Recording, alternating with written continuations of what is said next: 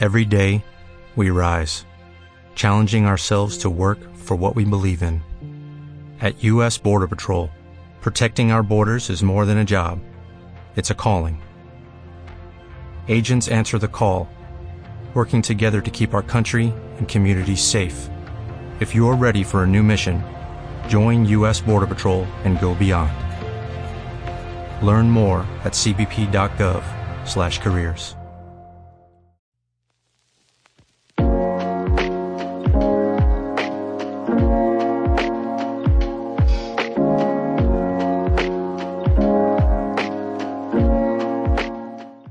Muy eh, buenas tardes a todas las personas que nos están escuchando hoy día en este nuevo capítulo del podcast constituyente por el Distrito 10. En esta nueva edición quiero presentarles a un nuevo invitado, un hombre que ha sido estudiante y representante estudiantil de Derecho en la Pontificia Universidad Católica, asesor y jefe de gabinete del gobierno, profesor de la Universidad del Desarrollo y actualmente candidato por el Distrito 10, Jaime Flores. Muchas gracias por venir, bienvenido. Hola José María, muchas gracias por la, invitación. Qué bueno saber que hay gente interesada, sobre todo gente joven interesada en seguir este proceso y que se abran este tipo de espacios para poder conversar, para poder conocer las propuestas de los distintos candidatos. Así que de verdad te agradezco mucho la invitación. No hay problema, para eso estamos. Y partiendo este capítulo, de esta entrevista, viene la primera pregunta que te quiero hacer. ¿Por qué quieres ser constituyente? ¿Qué te motiva? Que pasa, yo alguna vez escuché a alguien decir, eh, José María, que, que, hay muchas formas de aproximarse a la política o de entrar en política, pero que particularmente hay dos motivos que son eh, quizás los más legítimos, eh, por vocación o por responsabilidad. Y yo siento, yo tengo la sensación de que, de que mi generación, de que nuestra generación, la generación de los que hemos nacido en democracia, tenemos una tremenda responsabilidad de participar en este proceso que sin duda es histórico, eh, pero que también uh, se está desarrollando, se ha desarrollado en los últimos meses eh, en un ambiente de bastante violencia política, de efervescencia social y por lo mismo creo que es importante la participación de cada uno de nosotros en la manera que cada uno eh, estime conveniente, pero, pero desde el punto de vista político, desde la participación, desde las candidaturas jóvenes, creo que es la forma en que se trae ahí de nuevo a la política y además en un proceso constituyente lo que busca es la redacción de una constitución, una carta fundamental que guiará a nuestro país en los próximos 40, 50 años. Es importante que estemos los jóvenes, que somos los que vamos a tener que vivir los efectos de esta constitución que redactemos. Y además, te, te quiero decir con, con alta sinceridad, yo fui dirigente estudiantil en mi época universitaria en la Católica, como tú señalaste al comienzo, y me tocó ver cómo la izquierda en la universidad comenzó de a poco el año 2011 y de ahí en adelante, eh, armando lo que terminaría siendo el, estallido social eh, de, del año 2019. Me tocó ver cómo la izquierda universitaria eh, fue destruyendo a poco la democracia y la forma de participación dentro de la Universidad Católica.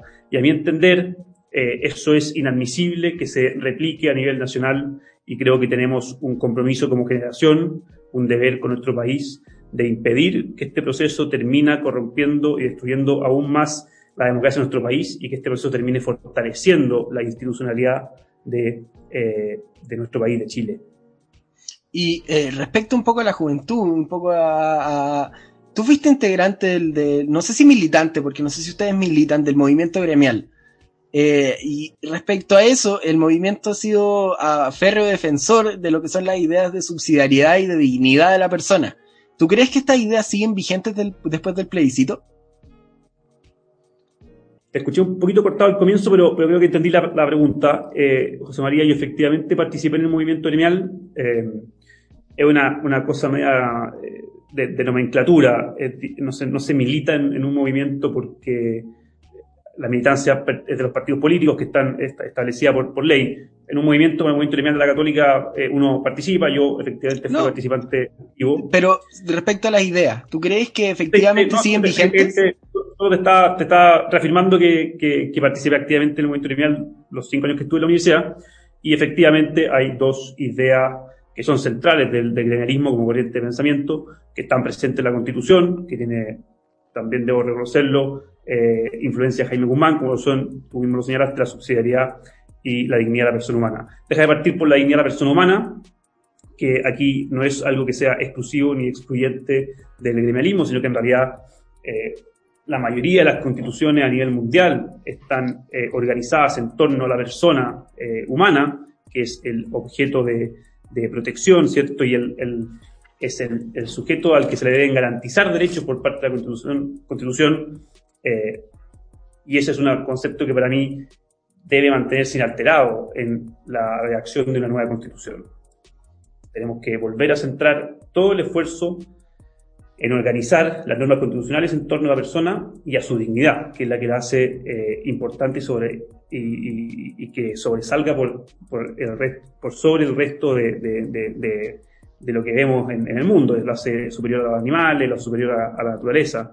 Eh, entonces, en ese sentido, creo que es consecuente y es coherente seguir teniendo a la persona humana en el centro de las preocupaciones del constituyente. Y en segundo lugar, el principio de subsidiariedad, que tú también mencionaste, eh, estimo que es fundamental para la organización de nuestra sociedad, creo que es fundamental para poder... Eh, creo que es fundamental para poder dar eh, cierto el, debido auxilio de parte del Estado a, a las personas y también marca cierto eh, ciertas restricciones, ciertas limitaciones al actuar eh, del Estado, eh, que limita el accionar del Estado y permite cierto espacio a los particulares. Yo entiendo que hay una discusión que es más ideológica, entiendo que hay un sector, sobre todo de la izquierda más dura, que tiene un problema con el, con el nombre mismo del principio de subsidiariedad, que, está establecido en nuestra Constitución, pero creo que la idea que hay de fondo, más allá del nombre, es fundamental. Es delimitar el campo de acción del Estado, dar la posibilidad a los particulares de actuar y de solucionar los problemas de las personas. Y cuando eso no sea posible, el Estado tiene que intervenir porque es el que tiene el deber de solucionarlo. Eh, a propósito también, de, de otro tema, eh, no, espera, quiero continuar en lo mismo. O sea, ¿tú crees que eh, para la nueva constitución y para el nuevo Chile que viene, las personas y la agrupación deben estar por sobre cualquier acción que haga el Estado? Sin embargo, a eso, a eso también va un poco lo que es la, la subsidiariedad, ¿cierto? Un poco a respetar la autonomía de los grupos intermedios. Sí, pero son, dos cosas distintas. mencionaste a la, persona. Evidentemente, creo que la nueva constitución, y en cualquier constitución en Chile y en cualquier parte del mundo, el Estado tiene que estar al servicio de la persona humana y la persona humana es superior al Estado. Algo lo dijiste entre medio y creo que es importante hacer esa distinción. Son, son dos cosas distintas. Y con respecto al principio de subsidiariedad, más allá de la, nomenclatura que se use, creo que la Constitución tiene que tender a dar espacio a los cuerpos intermedios, a los privados, de que tomen espacio en la solución de los problemas de la sociedad y que sea el Estado el que intervenga cuando los particulares no pueden resolver esos problemas. Pero creo que es correcta la nomenclatura en la cual el Estado, el tamaño del Estado se reduce siempre y cuando los particulares puedan solucionar esos problemas que están presentes en nuestra sociedad.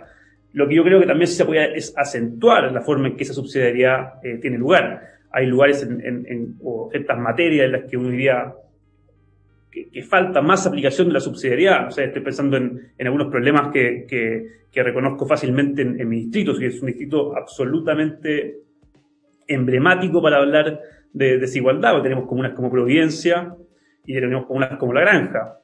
Eh, en, el índice, la tasa de, pobreza en, provincias como del 2,9% y en, en La Granja del 19%. En materia, por ejemplo, de infraestructura, eh, en, materia de salud, en, eh, en La Granja no hay ningún centro o establecimiento hospitalario privado. Entonces uno dice, bueno, es una comuna que es pobre, donde la atención de salud es muy mala, donde la gente tiene que esperar muchos meses por un tratamiento médico, tiene que hacer hora, esperar y hacer fila a los consultorios.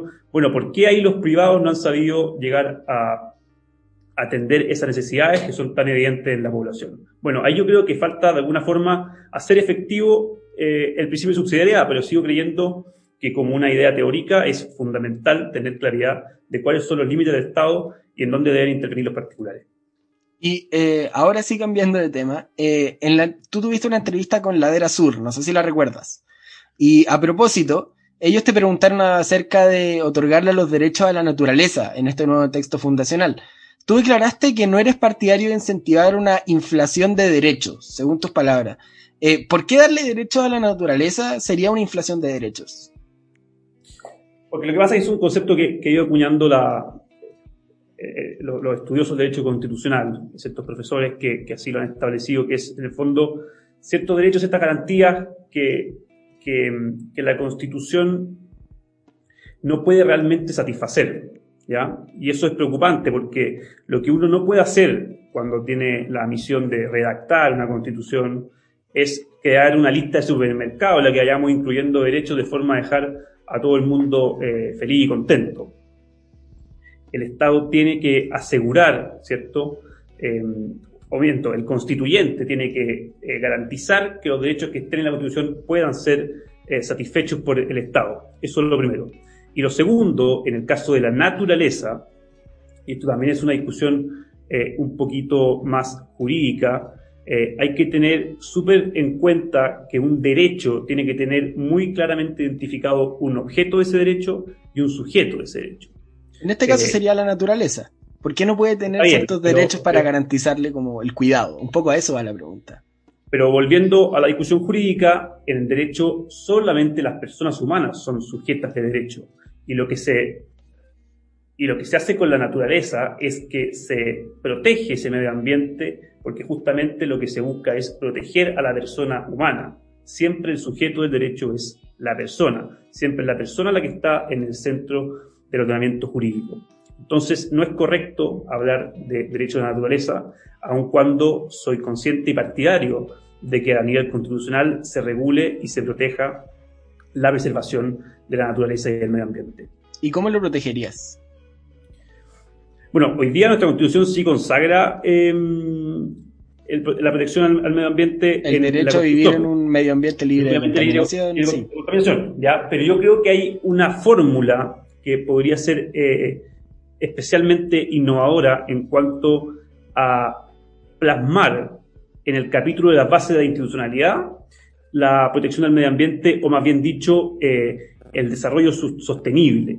Y eso es interesante, quizás para, quienes no son abogados, eh, valga la pena la, explicación. Una constitución tiene, o la constitución chilena al menos tiene, tiene tres partes, pero hay una parte donde están concentrados los principios, que se denomina las bases de la institucionalidad. Y creo que sería muy importante eh, poder consagrar este principio de, del, desarrollo sostenible en las bases de la institucionalidad y que eso vaya permeando al resto del ordenamiento jurídico. Eso no está consagrado hoy día y creo que sería una muy bonita solución y, eh, una forma de iniciar eh, eh, una, una, mirada distinta y de futuro que debe tener la Constitución de ahora en adelante.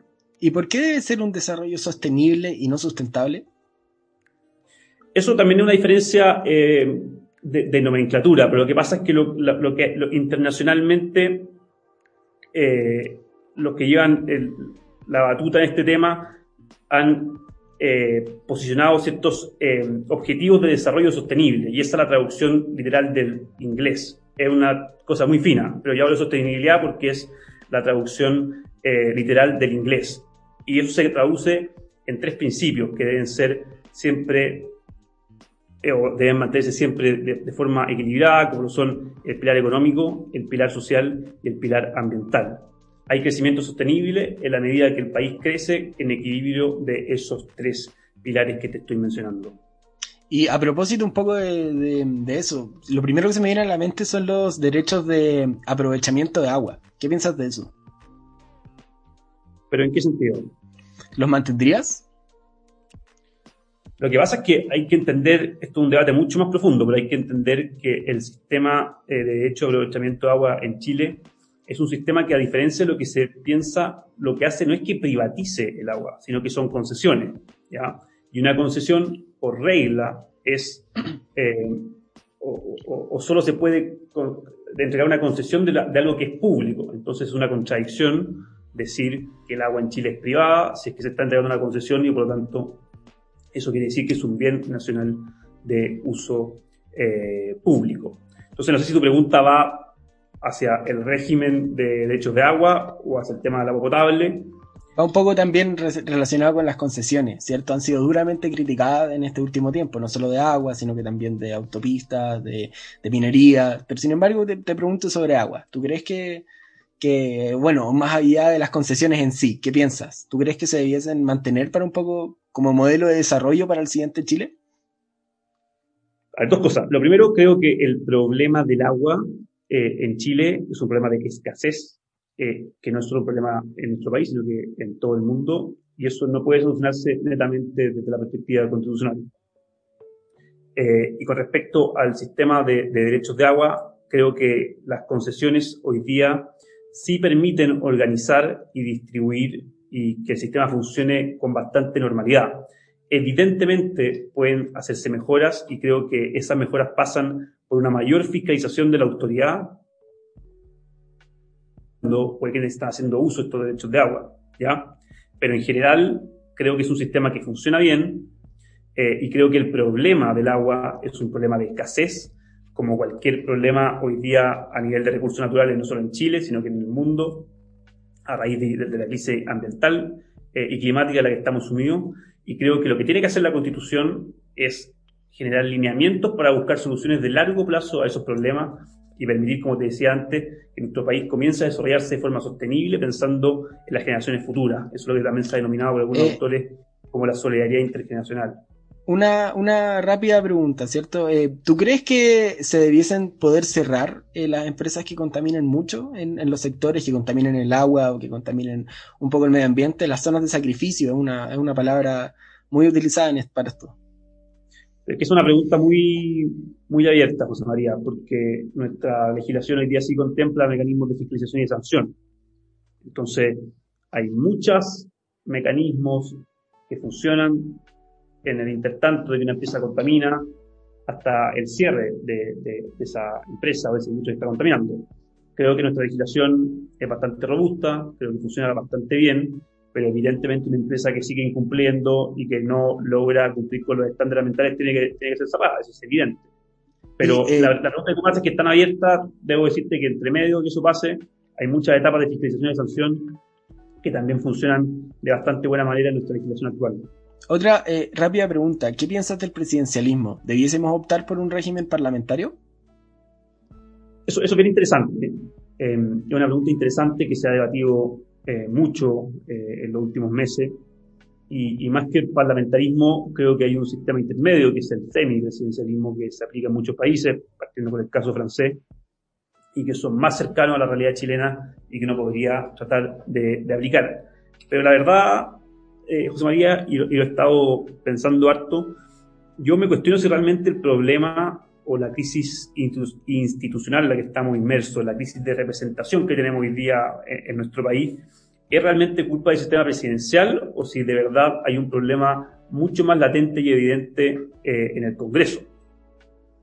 Yo la verdad, José María, que pienso que si tuviese que enfocar mi esfuerzo en un solo tema a nivel orgánico, a nivel de organización política en nuestro país, pondría eh, los dardos eh, en el Congreso, en el sistema de elección de los parlamentarios, en la estructura del Congreso. Piensa que hace un par de años se modificó la ley y se aumentaron los diputados. ¿Y en sus atribuciones?